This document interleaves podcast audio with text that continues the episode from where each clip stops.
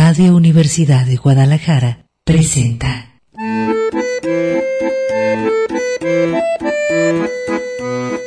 El acordeón.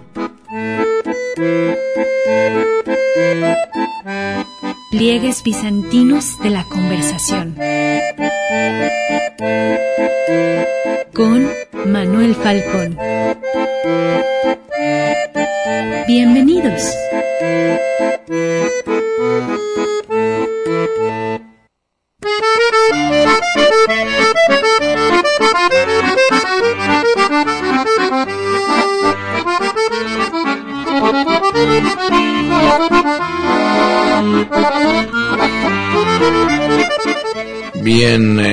Estamos en el acordeón en ya miércoles. Vamos avanzando sobre el mes mm, previo, ya, pues que, estamos a fin de 2019, 6 de noviembre. Manuel Falcón, Leales, buenas tardes. Vamos a reconectar con usted, ya sabe, en clave de sentido. Nos interesa entender, elaborar ese sentido, por lo tanto, construirlo para explicarnos qué está sucediendo antes de que pase lo que está sucediendo, antes de que nos pase de noche. Pues eh, hay personas, circunstancias, objetos eh, que reclaman nuestra interpretación de bote pronto y esa eh, pues demanda diríamos desafío a la conciencia con lo único que podemos responder es mediante el lenguaje y esas construcciones del lenguaje incluso tienen un movimiento recíproco porque en la medida en que nos esforcemos en profundizar nosotros en la realidad, nos va transformando la conciencia, ampliando la perspectiva, la visión del mundo. No es fácil, es un avance a veces con muchos obstáculos por los prejuicios con los que crecimos, con los que nos educaron en las primeras instancias institucionales como la familia, la escuela oficial, el entorno social nadie es inmune, como dice Borges, a los vicios de su tiempo, y uno de esos es también acarrear con supersticiones, muletillas que en algún tiempo a lo mejor de niño nos servían para entender el mundo, en, entender con comillas, o para manejarnos en el mundo, y dado cierto punto de nuestra trayectoria existencial, tenemos que reajustar todas esas visiones infantiles, eh, juveniles, de adolescente, a una realidad que esté con base en nuestra experiencia de adulto eh, y dar cuenta de lo que realmente estamos eh, pues enfrentando. El cosmos nada menos y nada más la sociedad gigantesca. Estamos inmersos por fuerza en una cultura y todo eso eh, nada más puede eh, entenderse con la conciencia, pero ese esfuerzo pues nos ayuda muchísimo a ampliar nuestra posibilidad de vocabulario, de lenguaje, la flexibilidad suficiente como para, como una red más grande que las redes sociales, abarcar eh, y ampliar nuestro punto de vista. Por supuesto, el sentido inverso es porque el miedo gana y se prefiere aferrarse a, a dogmas a una o dos ideas, hay buenos y malos, yo estoy del lado de los buenos, los demás todos son malos. O eh, la clásica, soy entre víctima de las circunstancias, yo no hago nada, me cae encima todo. Todo eso, eh, para revertirlo, se necesita pues un esfuerzo eh, que además es placentero, de búsqueda de la profundidad en la realidad. Por, por supuesto que nos podemos ir por la pura superficie y por mímesis, eh, somos monos miméticos, changos miméticos en la anterior evolución, copiamos todo, hacemos como los demás, pero la idea de manada sirve hasta cierto punto, hay un, eh, como dicen, momento de inflexión en que es necesario ver por nosotros mismos, por en la conciencia individual y preguntarnos si realmente estamos entendiendo o nos están imponiendo una idea, nos están llevando a lo mejor somos títeres de una circunstancia que ni tenemos los hilos ni, ni sabemos del control. Por eso hay que estar en guardia. Y bueno, ahí los temperamentos dogmáticos, por supuesto autoritarios, la neta del planeta, la maleta, pues no ayudan mucho, eh, más bien bloquean cualquier discusión, debate, análisis, todo es más bien insultos y ataques. Yo creo que eh, aquí ya saben que el matiz es mucho más importante que la neta del planeta. El detalle, la, eh, ver la facetas de una situación, eh, las dimensiones, la escala hacia el fenómeno. Acuérdense de esa frase, porque si su escala es muy, muy corta, pues su visión va a ser pequeñísima y si enfrenta un problema con una escala rabona, el problema no se va a resolver y se va a ampliar de manera eh, gigantesca o, o sobredimensionar, como dicen, porque nuestra escala no da el ancho. Hay que ampliar ese contexto, esa escala, para entender los problemas. Mucho también de esto, pues, es la paciencia y un ganchito, ¿verdad? Con calma, no se da todo de golpe, de un día para otro, pero eh, el ejercicio constante, sin abandonar, y por eso yo invito a llevar un diario. Hay que escribir, se está abandonando la escritura manuscrita, por cierto, pero anotar por lo menos eh, acontecimientos que nos llaman la atención o sobresalen en la cotidianidad. Y todo eso pues incluye también los pliegues bizantinos. Vamos a comenzar.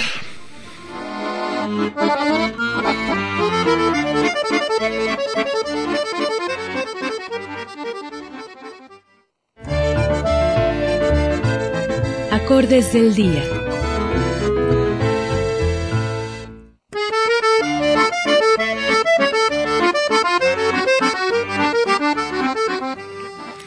Bien, pues aquí estamos en mitad de semana, Mercurio día, día de Mercurio, para nuestros amigos, amigas eh, pues eh, les recuerdo que conversamos con el amigo Víctor G. Quintanillo. Bienvenido, Víctor. ¿Qué tal, Manuel? Aquí estamos de vuelta en los micrófonos. Un saludo a todo el auditorio de Radio Universidad de aquí del acordeón. Cabe eh, añadir que Víctor eh, la vez pasada que estuvo ausente estaba de viaje muy importante, pues diríamos que un viaje de favor de tu actividad que es la divulgación de la ciencia, ¿no? Sí, exactamente. Eh, fíjate que fui a presentar una, una ponencia dentro de un taller internacional de especialistas. Fíjate cómo le llaman curaduría de contenidos científicos para museos en torno al cambio climático. Eso es una de las cosas que estoy haciendo. Como tú sabes, yo soy comunicador de la ciencia por vocación, profesión y convicción. A ver, repite, curaduría. Ahora, especializado en la curaduría específicamente de contenidos de ciencias ambientales. Porque curaduría generalmente lo dice curaduría es para museos, ¿no? Exactamente. Eh, también hay museos de ciencias. Entonces, quien escoge, eh, cura, es decir, eh, diseña, edita la experiencia del visitante en un museo, es un curador. Y si es un museo de ciencias, aunque la información y, la experiencia sea eh, con base en ciencia y con, precisión científica, sigue siendo una experiencia museística. Entonces, pues le llaman curaduría de contenidos científicos, en este caso curaduría ambiental o cura en inglés le llaman climate curator, es decir, curador de temas climáticos en específico. Y pues bueno, me, me, tuve la, la, la, fortuna, bueno, no es fortuna, me invitaron, me invitaron, aceptaron, aceptaron mi, mi, mi, ponencia para ir a presentar ahí algunas de las cosas que estamos haciendo nosotros para diseñar aquí las experiencias de visitantes eh, del Museo de Ciencias Ambientales de Guadalajara y también pues para platicar algunas otras de las cosas que estoy haciendo para comunicar la ciencia ambiental hacia niños, hacia jóvenes, sobre todo niños y adolescentes aquí en nuestro entorno, porque he llevado muchas veces una plática que le estoy dando la vuelta que se llama de la cavernas a las estrellas, de cómo nuestra especie puede llegar muy lejos si pasamos el el atorón que tenemos en este momento, y precisamente ayer le, eh, salía, la emergencia climática. ¿Te acuerdas que le pidieron al gobernador que declarara emergencia climática? No lo hizo, al presidente tampoco lo hizo, en Europa algunos países ya lo hicieron. Bueno, ayer salió un artículo publicado por más de 11.000 científicos especialistas en la materia declarando ya mundialmente la emergencia climática. De eso se trató el taller al que fui a la Universidad de Oslo y vi qué sociedad tan diferente a la nuestra, pero al mismo tiempo que está con los pies en la tierra en cuanto a lo que tenemos que hacer con respecto al cambio climático. Se lo están tomando muy en serio. Cuando dice emergencia climática entendemos que es este como esta contaminación, ¿cómo dicen? Contingencia ambiental. Como una contingencia ambiental de gran escala. Tiene grados, ¿no? Mundial, la escala es mundial en este caso. Y si hemos escuchado por muchos años que el cambio climático puede llegar a ser alguna, eh, tener repercusiones graves, pues ya, ya cruzamos el umbral en cuanto a que ya empezó. Y, Pero, por ejemplo, dijiste que aquí en, Guadalajara, en la zona metropolitana, ¿o qué? No, no, no, es, algo global, eh, no, no, no es local, es, es eh, la emergencia climática es global puesto que no va a haber soluciones locales y no va a haber soluciones individuales, se necesita que participen las sociedades como, como, como tal la especie humana. Es el reto que enfrentamos. Entonces el mundo de los museos y de la comunicación de la ciencia está también por su lado buscando, y fíjate que honestos, buscando nuevas narrativas, nuevas estrategias de comunicación para comunicar este nuevo reto, puesto que se ha venido mucho más rápido de lo que se esperaba. Incluso los científicos que hicieron las proyecciones están sorprendidos por lo lo mal que le salió el cálculo está sucediendo más rápido y más fuerte de lo que esperaban. Eh, por esto, por esto es que ayer se, se, promulgó la emergencia climática de parte de la comunidad científica. Eh, en, lo que se ponen de acuerdo o no los políticos, los científicos ya, ya, ya la promulgaron. Y de eso se trató, de platicar acerca de nuevas estrategias, cómo comunicamos toda esta ciencia. Por ejemplo, la, de esta niña Greta Thunberg es una estrategia. Bueno, esta es una iniciativa y ella es activista y hay que diferenciar entre ecólogos y ecologistas. El ecólogo es el científico, el ecologista es el activista. Ella es activista. Evidentemente no es especialista en, la materia. En el campo de la, de la acción, de, salir a hablar, de gritar, de salir. exactamente, esa acción política. Y, y, bueno, ya lo comentamos en algún otro, momento y viene precisamente de la misma zona donde estuve eh, la semana anterior, que yo estuve en Oslo, pero ella es de Suecia, pues en la misma península. Eh, la gente ya está muy involucrada en este tema. Los jóvenes están involucradísimos en este tema. Hay que mencionarlo. La ciudad donde viene el 98% de su energía eléctrica es limpia. Eh, la mitad de sus carros que se vendieron este año son eléctricos. O sea, son gente que ya se tomó esto en serio hace muchos años. Eh, y sí, Greta es una activista, quizá la que ha tenido más respuesta y repercusión en la historia de la humanidad, porque eso que hayan salido cuatro millones de personas en cinco mil eventos, más de mil ciudades de 185 países el mismo día, hace cuatro semanas, nunca se había visto. Nunca había visto algo así. Entonces, la respuesta que ha logrado ella sí es este, inédita. Eh, y ha, ha significado un momentum positivo para que se hable del tema. Pero, llegar a la, ONU, ¿no? Así es, entonces, pero bueno, ese es el lado de los activistas. Ahora, los científicos también están haciendo lo suyo. Ayer salió, se promulgó este artículo en la revista Science, la más, una de las dos más prestigiadas del mundo, hablando de la emergencia climática como algo que ya la comunidad científica internacional tiene un consenso al respecto y que lo está promulgando como tal. El lado político, pues bueno, hay, hay, hay muchos esfuerzos muy importantes que muchos consideramos que no han sido suficientes, como por ejemplo el esfuerzo multinacional de las Naciones Unidas de los 17 metros del desarrollo sostenible, si alguien no los ha leído, tiene que leerlas. Hay un plan. ¿Las 17? Las 17 metas de desarrollo sostenible. Existe un plan. Esto está dentro de la Agenda 2030. O sea, y si hay, los humanos de la Tierra tenemos un plan de cómo salir de este atolladero pero pocos lo saben. A lo mejor muchos de los que nos escuchan nunca habían ni siquiera oído escuchar, ni oído hablar de las 17 metas de desarrollo sostenible, que es en 17 líneas de acción se delimita cómo podemos actuar contra el cambio climático. Pues de eso se trató, de, de, de, configurar, ahora yo, desde el campo de la comunicación de la ciencia. ¿Cómo se llamó tu ponencia? Para no, eh, ¿cómo se diría en español? En inglés se llama to avoid preaching to the choir. Preaching to the choir es una frase que significa para no convencer a los devotos, por decirlo así. es mm, decir, quien ya está a bordo... No ser redundante. No ser redundante con quienes ya están convencidos. Entonces, eh, trató de que, pues hay que, hay, que subir al, al, barco, digamos, hay que traer a bordo a todas las personas que no se han enterado y que casi siempre son los menos favorecidos y a los que les va a pegar más duro, que son, por ejemplo, las personas que no tienen educación, que no, tienen el, mismo acceso y expresión a medios de comunicación. Tanto los que lo niegan, sino los que lo ignoran. Sí, exactamente. Vamos, a, un corte y ahora continuamos con Víctor G. Quintanilla aquí en miércoles.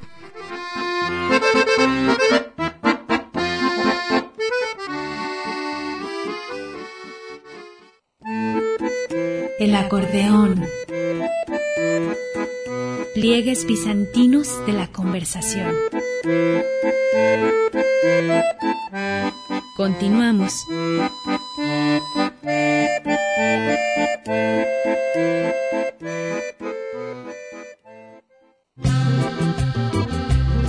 El acordeón. Pliegues bizantinos de la conversación. Continuamos.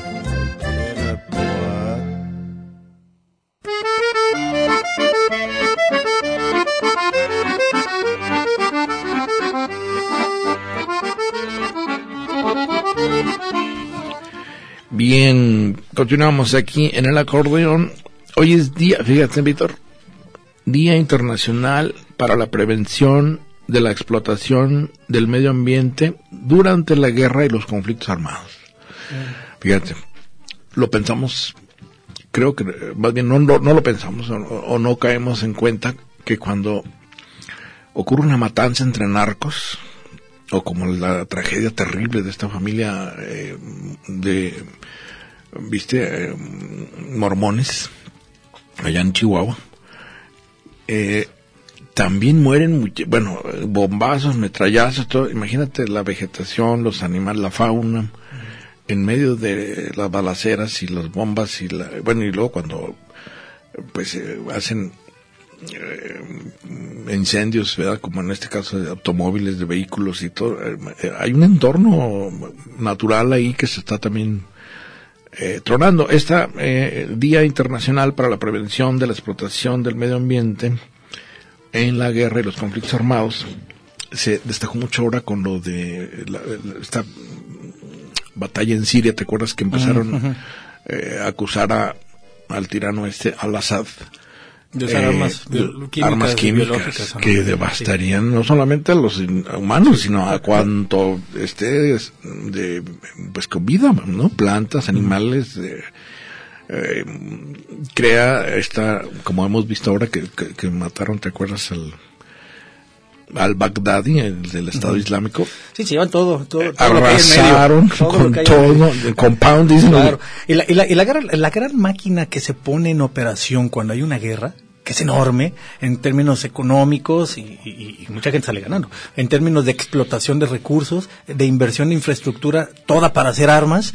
Imagínate, la Segunda Guerra Mundial, toda Alemania y todo lo que conquistó Alemania se dedicó a hacer más barcos, armas y submarinos, et- etcétera. Que vengo de Noruega, eh, eh, me enteré mucho de todo lo que tuvo que hacer Noruega cuando fue invadido por Alemania, toda su infraestructura dedicada a hacer más máquinas de guerra. Pero el grado máximo al que, que se llega... a ellos les fue bien, ¿no? A ellos les fue bien. Estaban fuera del continente, como Sí, quien dice. la- la- al, al final se pudieron liberar y, y- y quedaron bien, pero Esta el grado máximo... es una Sí. península que, además de mucho frío, ¿cómo está ahorita ese frío ahí? Algo, algo a cero grados, y eso que es otoño. No pero quiero, quiero mencionar el grado máximo de este día, y no sé, no sé cuándo se instaló, pero supongo que fue durante la Guerra Fría.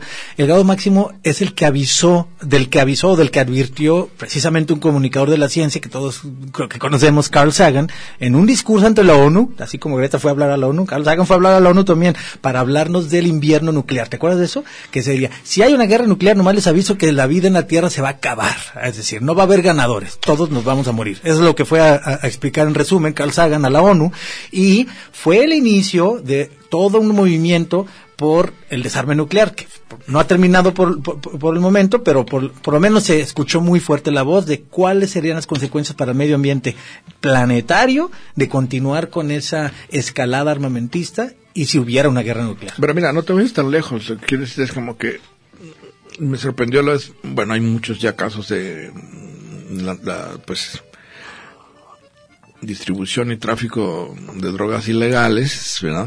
Vulgo narcotráfico.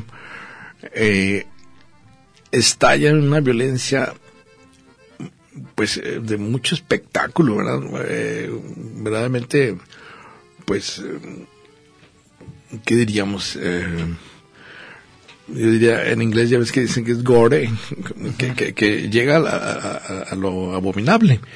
¿Por qué? Porque eh, todo el interés es económico, vender. Si tú interrumpes el circuito de venta, se desata la violencia. Sí. Por ejemplo, eh, en una, un comercio normal, diríamos, pues si alguien pone un changarrito y quiere vender, pues, bueno, que permisos para el ayuntamiento y permisos para esto y para aquello, y vende. Si llegara alguien a robarle el producto de la venta o a bloquearlo, a pedirle, exigirle eh, derecho de piso, en fin, ahí empieza la, la violencia. Ahora imagínate un arco que tú te la atraviesas y dices, no, no puedes, te voy a quitar tu, tu carga porque es ilegal. ¿Qué va a hacer el narco? Como en este, ahora que estaba escuchando la explicación de esta familia Levarón allá de los mormones, el área donde se movieron era prohibitiva por los dos grupos de narcos que manejan la región. Ni un vehículo entra ahí sin su autorización. Y estos entraron en convoy. Ellos desde lejos, fíjate, desde qué tipo de armas tendrán ya, detectan el movimiento y ni siquiera se aproximan, eh, disparan desde lejos. Entonces muchos se explica porque si no, que no vieron que eran pues niños y señoras, alguien eh, inofensivo, ¿verdad? Para Pero dijeron, este es nuestro territorio, no, nadie, puede pasar. Pero es tal la batalla por el territorio, adivina quién lo está peleando. Pues los cárteles. No, no, no, digo, siempre ha sido Chihuahua, allá casi pegado a la frontera para pasar por ahí, por el paso.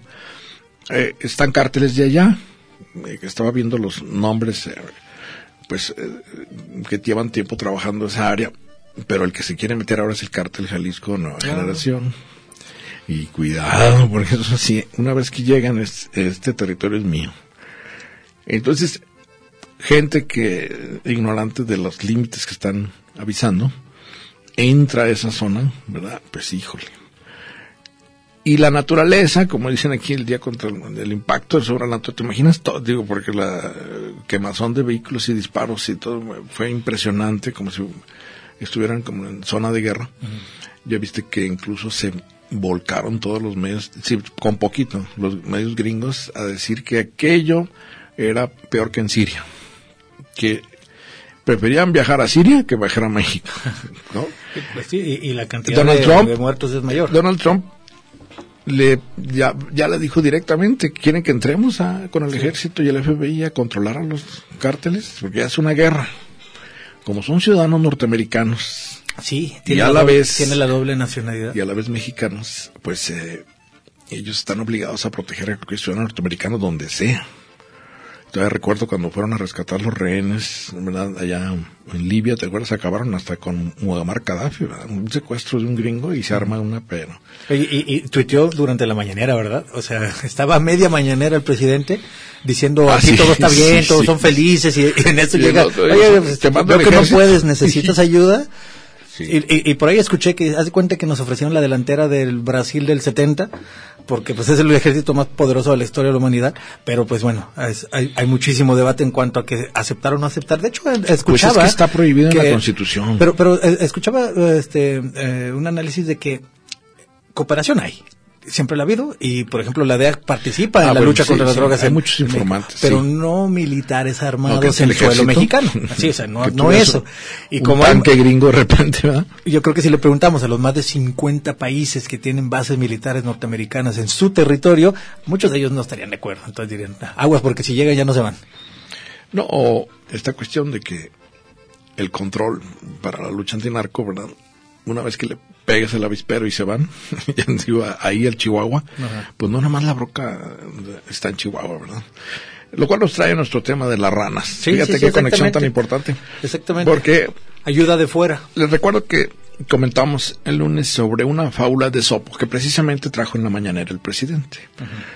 Eh, a propósito de todo, según esto, rumores de que el ejército no está contento porque lo han minimizado muchísimo, ¿verdad? Eh, con el caso del Culiacanazo, viste que dejan ir a este Ovidio, el- no el poeta latino, sino el narquillo, el, el chapito, y quedan resentidos ¿verdad? porque ellos hicieron el trabajo difícil de ir a por un pues, nada menos y nada menos que un, un capito, ¿verdad? Y luego se lo deshacen por grilla, ¿no? Por políticos, como ellos lo dicen. Y salieron a aclarar. Entonces empezó un movimiento que debió haber sido telúrico ahí, cap- captó el presidente, dijo, bueno, aquí no, no puede haber golpe de Estado porque no hay Pinochet, si no hay Hitler, si no hay, bueno. Y empezó, ¿y por qué está hablando de golpe de Estado, verdad? Y sacó a colación a Esopo. Fíjate, es buenísimo y con las versiones, digo que la mañana es como está. Es bueno para y- distraer, ¿no? O sea, porque Sí. nadie había hablado de golpe de Estado. Él lo dijo No, nomás no, como para meter el tema. mundo- Ahora vamos hablando de esto otro. que es muy serio. Y aparte les dejo tarea. eh, Ha hecho tal. Sí, es, serio, es muy serio que, que alguien mencione golpe de Estado. eh, o sea, calambres, como Pero o sea, fue está- él, Sí, él claro. mismo. Dicen que se estaba vacunando, pero Sí.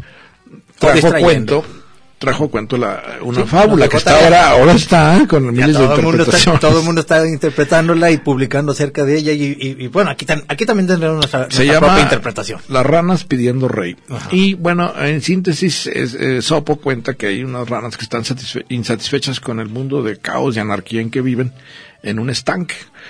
Y le piden a Zeus que les mande un rey. No un presidente, no una rana representante. Sí, sí, sí. no. Diga, vamos a votar por una rana. No, que les mande Zeus de fuera. Y les manda, les deja caer un tronco, un leño en el estanque. Como al poco tiempo se dan cuenta que les- el leño está inmóvil, está fijo, eh, tiene una, una especie como de, eh, pues, ¿qué diríamos? Eh, pesadez que no esperaban ellos y algo más activo, pues empiezan a jugar con él, se empiezan a trepar en él, y al rato ya se las me reír el tronco, el leño, digamos, ya no, ya no es considerado como autoridad. Y le exigen que les mande algo más, eh, pues, ¿qué diríamos? Hiperactivo. Y enojados Zeus les manda una serpiente de agua. Que, que, en algunas versiones es una grulla, pero para el caso es lo mismo pues es una serpiente porque mm, como que le dice de su misma naturaleza del agua, el leño viene de fuera, ¿verdad? Eh, que si lo empezaron a interpretar y bueno, eh, ¿qué tal si les mandó un peje lagarto y se comió a todas las ranas, verdad? sí. El caso es que esta fábula da pie a una siempre moraleja, en el sentido de que más vale estar satisfechos y ordenados con la condición social que se vive que generar el caos y la anarquía porque se presta a esta situación. Pero empieza la discusión. ¿Qué es el leño? ¿Por qué un leño para las ranas? ¿Cuál es la idea de que les avienten ¿Quién es el, ¿Y a quién se refiere con el leño? ¿Él, se quiere ver con el leño o como la serpiente, el, el, el lagarto? ¿Se siente el leño? ¿Se siente que o se siente la víbora que está comiéndose todas las ranas. Sí, sí, sí, exacto. Que ahí está la discusión, ¿eh? Pero eh, de alguna forma mandó a fuentes literarias como las de Sopo un análisis que tiene mucho mucha fuerza política, ¿verdad? Pero que nosotros lo vamos a ver en carga simbólica. Sí, sí, claro. Para empezar, la rana, tú sabes que es la rana o el sapo. La diferencia entre rana y sapo, yo dije que la rana es húmeda, el sapo es seco. El sapo puede estar en el lodo atorado por un cierto periodo mientras se refresca. Y es gordo, está lleno de verrugas y en cambio la rana puede ser muy flaquita, eh, tiene las patas muy largas, brinca, bueno, sabemos las patas de las ancas de rana. ¿Tú las has comido? No, nunca las he probado. Ay, no, todo, buenísimo. que saben apoyo, pero no me acuerdo haberlo probado. Pues yo en, comemos muchas. En Teuchitlán venden, ¿no? Acá cerca de, de los guachimontones. Pues la, pues, hace tiempo que no, pero sí. No, o te acuerdas también de la pesadilla en secundaria cuando uh, vamos a abrir una ranita el de maestro de biología. A mí nunca me tocó esa, esa clase, nunca hubo en secundaria, me había gustado mucho. Yo sufrí junto con la rana, porque abrirla viva para ver cómo late el corazón y cómo te... Híjole. Y yo decía, ¿por qué esa tortura? Ahora que está prohibido esto de eh, los guinea pigs que dicen ellos, los, estar experimentando con animales vivos y que estén en el dolor, ¿no? Como eh, creo que hubo una protesta por los monos macacos estos que utilizan para abrirles eh, y que estén vivos mientras les abren la cabeza, y, infligiéndoles dolor, vamos.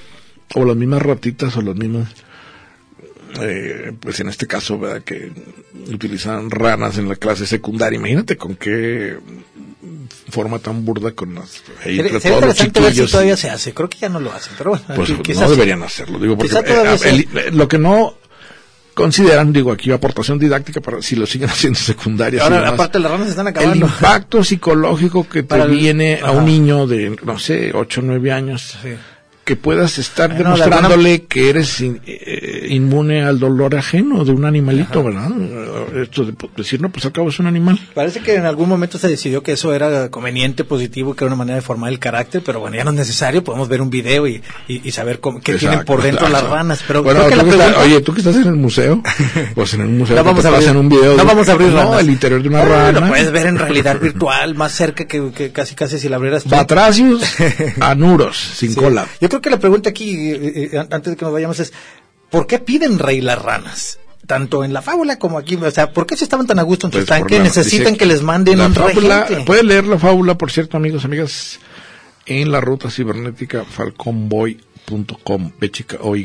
Sí, tan a gusto que estaban nadando en su estanque, ¿para qué piden un regente sin saber si va a ser mejor o peor? La fábula empieza diciendo que estaban en el caos y la anarquía. Ah, sí, ok, sí. Que, empiezan, eh, que empiezan en caos y necesitan que se los arreglen de fuera y le piden a Dios. Pero Zeus, es, el, el, la condición están en, el caos y la anarquía. Vamos a un corte y continuamos.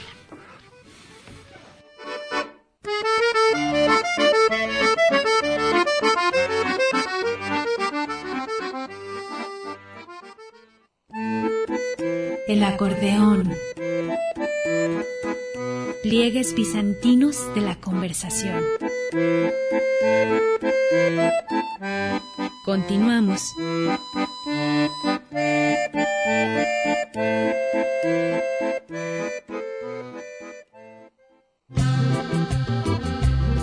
El acordeón. Pliegues bizantinos de la conversación. Continuamos.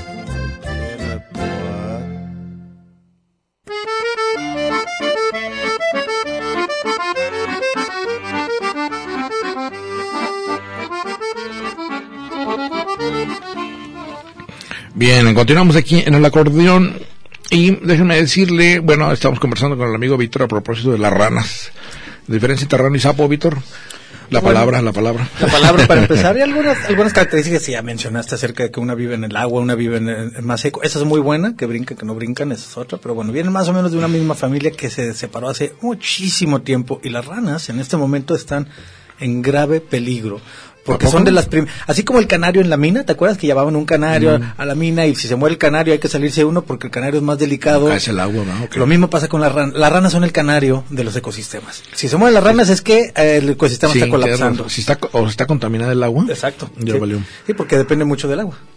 Eh, que hay que decirlo, pues eh, esta fábula de Sopo, ¿verdad? con las ranas, para los griegos la rana era el anfibio, el que la tenía la capacidad de estar en el agua y en la tierra.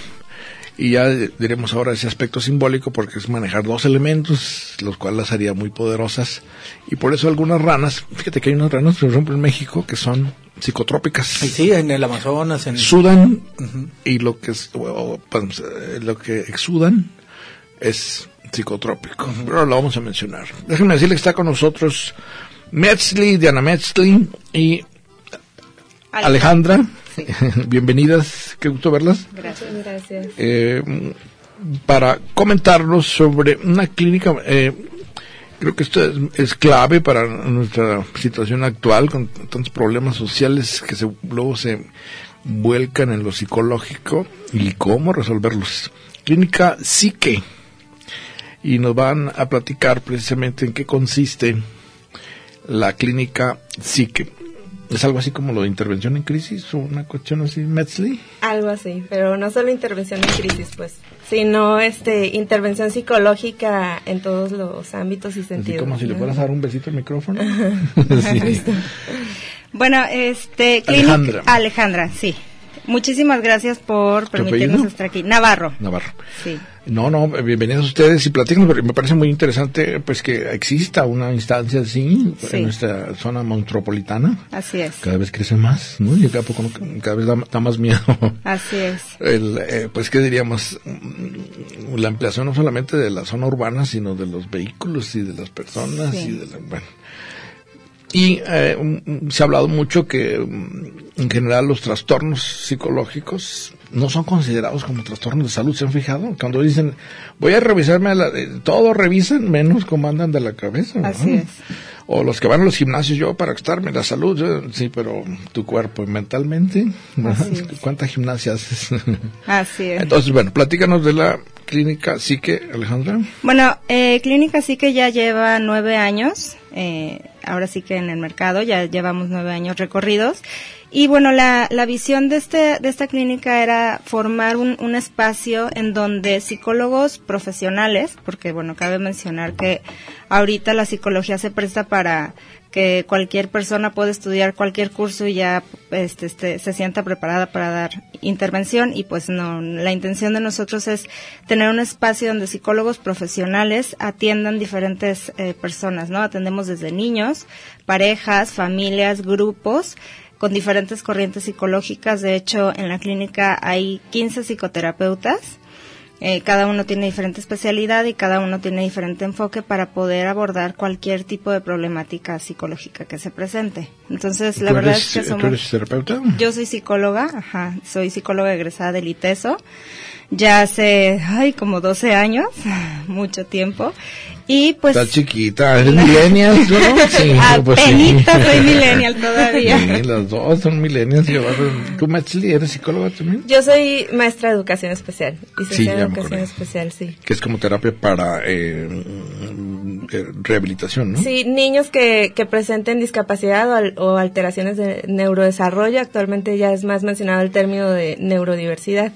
Este, pero tanto Alejandra como yo hemos tenido una visión de eh, enfocarnos pues a, a la salud mental de las familias de las personas que tienen discapacidad o no, pues o sea, cualquier persona es susceptible a sufrir un trastorno de los más comunes que actualmente se presentan en la sociedad como la ansiedad, la depresión, este la pues los altos índices de, de suicidio que se están presentando últimamente hemos Y en recibido adolescentes, ¿verdad? Luego uno dice, Sí, jovencitas, oye, que para terminar el novio y sal. sí Sí, eh, exactamente o, o lo que siempre se ha dicho, ¿no? Que lo terrible de sentirse aislado con el problema, no comunicarlo porque no se sabe exactamente qué se está, como dijiste ahorita, por ejemplo, una depresión aguda, si no se identifica, así es eh, te puedes aislar con el problema y, híjole, eh, de repente el callejón sin salida. Dijiste así, 15 sin- eh, terapeutas eh, Así tienen en la... ¿Dónde está la clínica Psique? eh, Alejandra? Estamos ubicados en, en Pinar de la Calma, se llama la colonia, es este la calle exactamente es Avenida del Pinar, 3431. Estamos por la altura más o menos de López Mateos periférico, por esa zona, lo que vendría siendo la zona de las fuentes, este De entrada al. Así es, por ahí, por la entrada al Iteso, por ahí estamos ubicados. ¿Tienen sitio de internet? Así es, es www.clinicapsique.com.mx. Muy bien. Además, este, queremos también invitar, eh, estos nueve años nuestro recorrido ha, sido de tener un equipo de psicoterapeutas es- especializados en diversos en- enfoques, además, este, psiquiatras, neuro, neuropsiquiatras y, y neu- neuropsicólogos, que es una, una de las novedades, pues, de actualización de la psicología, eh, para que haya mayor atención, pues, en, en todas las edades, ¿sí? Pero además estamos ampliando nuestros servicios a que los psicólogos profesionalicen sus sus servicios, no, no tengan como que un cuartito con dos sillones donde den la terapia psicológica. Entonces, sí que se ha convertido también en una plataforma en la que en la que psicólogos pueden llegar cómodamente nada más a dar su consulta este y preocuparse por intervenir con el paciente pues este nos, nos gusta mucho brindarles tanto a los terapeutas como a los pacientes una experiencia pues que lleguen que llegan del calor bueno se tomen un vaso con agua fría no que si ya viene Bueno, que, que haya condiciones de amabilidad, ¿verdad? Y de recepción amable, que luego no ocurre en las clínicas públicas, ¿verdad? Exacto. en la cola, en media hora, y el rayo del sol. y- Sí, queremos invitar a, a las personas a, a que no tengan este ninguna limitante o miedo a acercarse con una con, con un especialista. A veces nos la persona es la última en enterarse que tiene algún trastorno social, emocional o de, o incluso de pues de ansiedad, de estrés o lo que se está presentando del burnout en el trabajo, ¿no? O sea, estamos no- en los trabajos nos tienen Mira, al límite. dicen surmenage. Sí, ¿verdad? Como que la sobrecarga mental, a veces por exceso de, de chamba, De chamba, puede llevar a que se te haga cortocircuito. Que mucho eh, de lo psicosomático ahora se confunde, como dices tú, mucha gente que eh, muchas veces piensa que es un asunto corporal, por ejemplo, "Ay, que tengo gastritis, ¿verdad? sí, pero es por un estrés. exactamente. Antes está el estrés y luego la gastritis. Sí. O eh, tengo un dolor de cabeza constante, te- tengo este migraña. Bueno, realmente hay una bronca ahí atrás que está tapando la migraña, ¿verdad? Que está antes de la migraña. Así que es. tendemos a, a somatizar, ¿verdad? Sí, al ir a terapia psicológica, pues eh, tenemos la capacidad, los seres humanos, de eh, identificar y ser conscientes de qué es lo que causa, ¿no? O sea, qué inició un trastorno, este, un qué inició un miedo, qué hay detrás de todo eso, una, no sé, una lealtad familiar o cosas que, que suelen vivirse o, o comenzar a vivirse. Ah, El famoso trauma. Así es, que se va generando a nivel subconsciente, pues ni, ni nos damos cuenta. Entonces la sociedad se da cuenta que la persona está mal, pero la persona no La última en acude enterarse, a sí. terapia psicológica. Entonces, este, queremos invitar pues a que den este paso, a que, a, a que si más personas te han dicho, oye, eh, necesitas descansar, ¿no? Creo que es uno de los primeros síntomas de ansiedad, estrés. O te noto muy acelerada, ¿verdad? Así, muy acelerado. bueno, sí. Eh, Alejandra, en esa eh, clínica es privada, ¿verdad? Entonces Así tiene costos. Sí, sí tenemos, este, tiene costo. Los Es invitaríamos. según el, el paciente, me imagino, ¿no? ¿O cómo está la cuestión? Según el ¿O hay tipo de terapia, así es. Según el tipo de terapia es el tipo de costo. Este, no es lo mismo una terapia individual a una terapia familiar o una terapia de pareja. Entonces sí varía. Lo que sí tenemos o lo que sí tiene garantía, pues en psique particularmente es que la atención que te brinde el terapeuta será una atención completamente profesional. Entonces, bueno, creo que eso finalmente no. Bueno, eh, saben que lo re- recalques porque ahora con el New Age, ah, como hay charlatanes, ¿verdad? Mucho. Híjole. Sí, y sabes que Te voy a hacer una terapia con, con unos eh, alambritos y, y tú agárralos de un lado y yo agarro del otro. Y es que vivimos en una sociedad en donde queremos todo rápido, ¿no? Queremos resultados rápido. Ahorita que Bueno, la vivimos en- pastilla clásica, dame una pastilla y- Entonces la gente se desespera y quiere rápido, el resultado rápido, quiero sentirme bien rápido. Y pues finalmente, como bien comentas, pues a veces son procesos que necesitamos superar, Elaborar. experimentar. Ajá, exactamente. Que en muchas es- ocasiones es- está el estigma de que, ¿cómo que vas a ir a ver un psicólogo, verdad? Todavía Andas existe mal de la cabeza. Eh, como esta eh, vergüenza de decir, eh, si voy a ver a alguien porque estoy mal de la cabeza, estoy loco, estoy loca, ¿verdad? entonces no voy. ¿no? Prefiero yo resolverlo por mí mismo. Exacto. Eh, pero mm, esta, estos servicios que, bueno, dice están en, en la red y ya tienen la experiencia de nueve años, ya van para... Nueve Sí. años. está- Yo digo sí. que todo lo que pasa más allá de un sexenio ya cuenta. ya contamos. Pues sí. Eh, em, eh, digamos, están coordinados con los servicios de salud, eh, pues no sé, públicos o son completamente, se rigen por su cuenta, digamos. Somos privados, completamente privados, sí. Los mayores vínculos, perdón, que solemos tener son con empresas, pues que hacen Ah, eh, hacen contratación para para dar capacitación al, al personal, eh, sobre todo en las áreas de, de trabajo en equipo, ¿no? Es en, en donde se ha trabajado mucho y en, en escuelas, pues.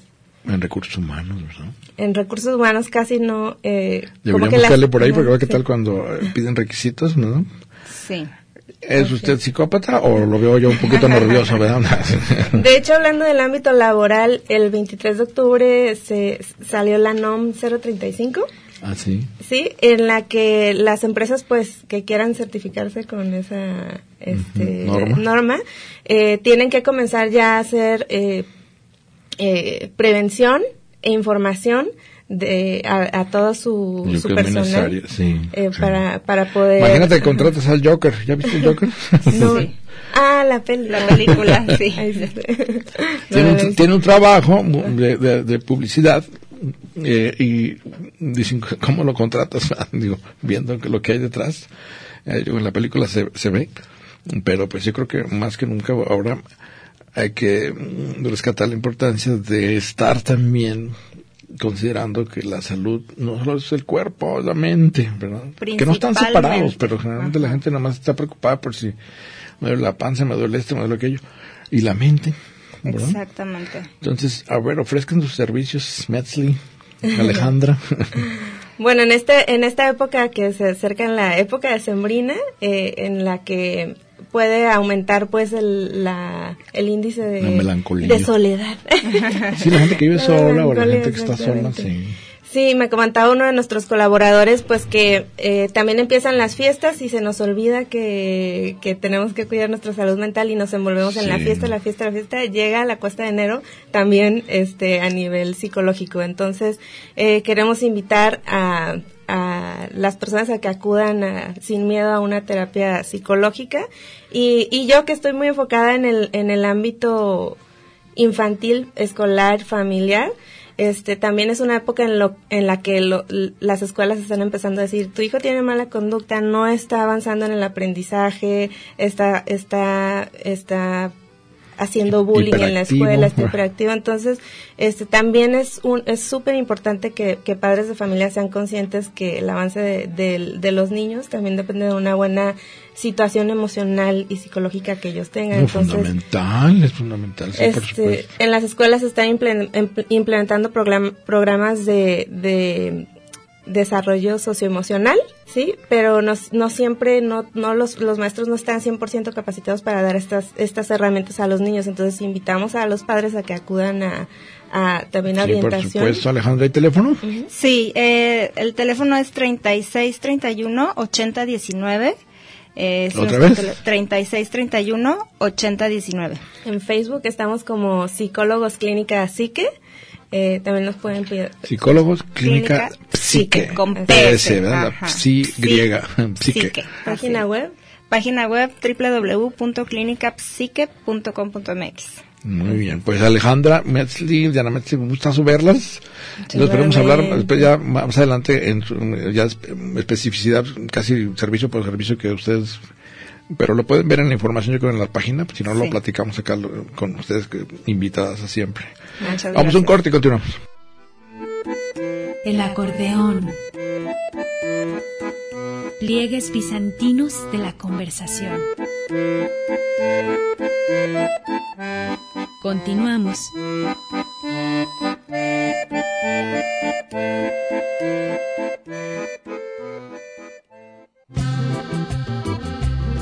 El acordeón. Pliegues bizantinos de la conversación. Continuamos. What?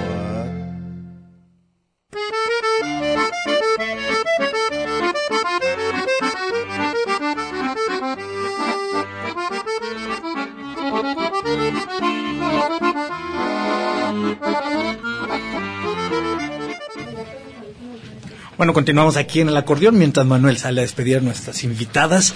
Yo retomo aquí el tema con el micrófono de mi lado. Yo, yo quisiera poner rápidamente sobre la mesa a ver si alcanzamos a desmenuzarlo de la manera en la que te quiero aportar a ti. Mira, hab- hablamos de la fábula, el tema de la semana es la fábula de las ranas piden rey este tema que el presidente dejó de tarea una mañana, una, una de sus mañaneras para, bueno, distraer un poquito la atención de el tema anterior. Pero bueno, ya que todos tuvimos que leer la fábula y, y- y desmenuzarla, y como es tónica de este programa, usar fábulas y mitos como para tratar de ver qué nos dicen acerca de nosotros mismos, yo quiero poner sobre la mesa algunos argumentos acerca de esto. ¿Por qué piden reír las ranas? Esa es para mí la pregunta. Es decir, si estas ranas estaban, dice, que, dice la fábula que ya estaban en una, en un desorden que necesitaban que alguien se las viniera a arreglar y, se, le, y le piden a, en este caso a Zeus, pero bueno, a final de cuentas le piden a Dios, es decir, a una figura sobrenatural que venga y le arregle su, le arreglen sus problemas. ¿Por qué piden rey las ranas? Bueno, ¿por qué creen en políticos la gente? ¿Por qué todavía hay religiones? ¿Por qué no hemos sido capaces de madurar como especie y cuando queremos algo o se presenta un problema nos quejamos mucho? Pero además de que algunos sí tratamos de arreglarlo, muchos como que esperan que llegue un milagro que nos manden quien nos solucione todo. De eso se trata más o menos esta que denomino crisis de sentido, es decir, no, al no entender cómo solucionar un problema se espera que llegue un milagro de fuera. De hecho, ¿quién mejor que para definirlo que un poeta, Leonard Cohen, que es uno de mis eh, bueno, músico y poeta a la vez, eh, favorito, eh, tiene una canción que se llama Esperando un Milagro. Específicamente dice esto en una de sus frases. Esta es una canción de 1992, quizá conocida para todos ustedes. Sale en la película de Oliver Stone, Asesinos por Naturaleza. Y una estrofa, la estrofa principal dice, Esperando un Milagro. No queda más que hacer. No queda más que hacer cuando sabes que te han engañado, no queda más que hacer cuando ruegas por migajas, no queda más que hacer cuando tienes que seguir esperando, esperando a que venga un milagro. Es decir, si solamente esperas un milagro, no te queda más que esperar el milagro, en lugar de tomar las cartas eh, en tus manos y tratar de solucionarlo tú mismo. Yo lo ponía en mi Facebook, que por cierto, quien quiera seguirme aparezco como Víctor G. Quintanilla, tanto en Facebook como en Twitter. Yo decía, bueno, los niños, los niños pequeños, los bebés sobre todo, esperan que todo lo resuelvan sus papás. Que llegue su papá o su mamá y que le resuelvan todos los asuntos. Es decir, dependen de ellos para comer, para aprender, para sobrevivir, para que les cambien el pañal y les pongan el chupón. A veces parece que como sociedad seguimos esperando algo así. Que de fuera venga la solución a todo y las instrucciones de a dónde ir. De eso quería eh, hablar hoy y ponerlo sobre la mesa. Le denominamos incluso en ciencias sociales hay una, hay una, hay un concepto para denominarlo que es eso es un pensamiento heterónomo. Heterónomo significa, en, contraposición a autónomo. Heterónomo, de fuera, significa, eh, o es un concepto que se aplica a un ser que vive según las reglas que le son impuestas y que en el caso del ser humano no soportan contra eh, la, la, soportan contra la voluntad propia, incluso con grado de indiferencia. El que necesita que le digan cómo hacer las cosas y que cada vez que hay un problema va a llorar pidiendo que se lo solucionen. Más o menos ese sería mi análisis acerca precisamente de por qué las ranas piden rey. ¿Por qué si estábamos tan bien, en ese caso dicen que había caos, pero ¿por qué no mejor lo mejoraron? ¿Por qué no mejorar poquito a poquito? A veces eso es lo que sucede y digo, sabemos que la democracia no es perfecta, está llena de, de, de, problemas, pero pues, es lo menos peor que tenemos. Pedir, por ejemplo, rey también significa dejar de creer en la democracia. Pedir que vengan y lo, lo impongan, porque pedir rey significa dejar de creer en que podemos solucionarlos nosotros mismos. Esta crisis de sentido hay muchos análisis interesantes de muchos diferentes autores, pero voy a me quedan un minuto o dos, así que voy a tratar de decir un par de, de, explicaciones. Una de las principales causas por las cuales la gente, las sociedades necesitan eh, y, buscan que de fuera vengan soluciones, es decir, que alguien venga y les diga cómo hacerlo, y gracias a eso proliferan los charlatanes y los líderes populistas, que hemos visto que en muchas partes del mundo, no solo en nuestro país, en muchas partes del mundo, incluso el vecino del norte y muchos de Sudamérica, proliferen o, o, o se alcen al poder los líderes con carismáticos, pero que prometen regresar a un tiempo mejor o llegar a una cosa como el cielo. Vamos a, vamos a transformar, fíjense, aquí en México la, la transformación o en Jalisco la refundación. ¿Por qué todos estos políticos y por qué las nuevas terapias alternativas y todo este sincretismo de ideologías entre orientales y occidentales de lo que hoy llamamos New Age, por qué tiene tanto éxito? ¿Por qué cuando se acabaron otras eh, narrativas ahora proliferan estas. Pues bueno, eso es precisamente uno de los factores principales, es que se debilitaron las instituciones anteriores y necesitamos que nos vengan con un milagro de fuera. Entonces, bueno, ahora que ya llega Manuel y que apenas vamos a tratar de despedir. Espérame, déjame hablar. Yo estaba hablando, Manuel, de que, de, que la ¿por qué las ranas piden rey? Porque muchas veces tendemos a tener a, esta, inclinación y esta debilidad de esperar que de fuera nos solucionen los ah, problemas. mándenme un milagro, mándenme un milagro para que se solucione todo. En inglés hay una que le llaman the silver bullet, la bala de, plata, es decir, una sola cosa que solucione todo. y por eso, por eso elegimos a líderes populistas, por eso creemos en terapias alternativas, por eso siguen existiendo hasta nuevas religiones. teología política más que, ¿verdad? Tú esperas que como un milagro político te solucionen todo. Muy bien, Víctor, una pero estaba aquí viendo, atendiendo eh, estas invitadas que les ofrecen eh, para todos los amigos, ya lo comentaremos más, con más calma, trabajarla así que en miércoles de Mercurio, Hermes, hermético, pero no tanto, porque andamos el viernes.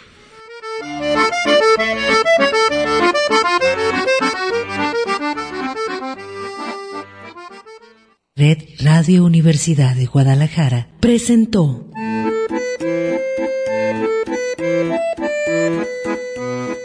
el acordeón. Pliegues bizantinos de la conversación. Con Manuel Falcón. Lunes a viernes, 3 de la tarde.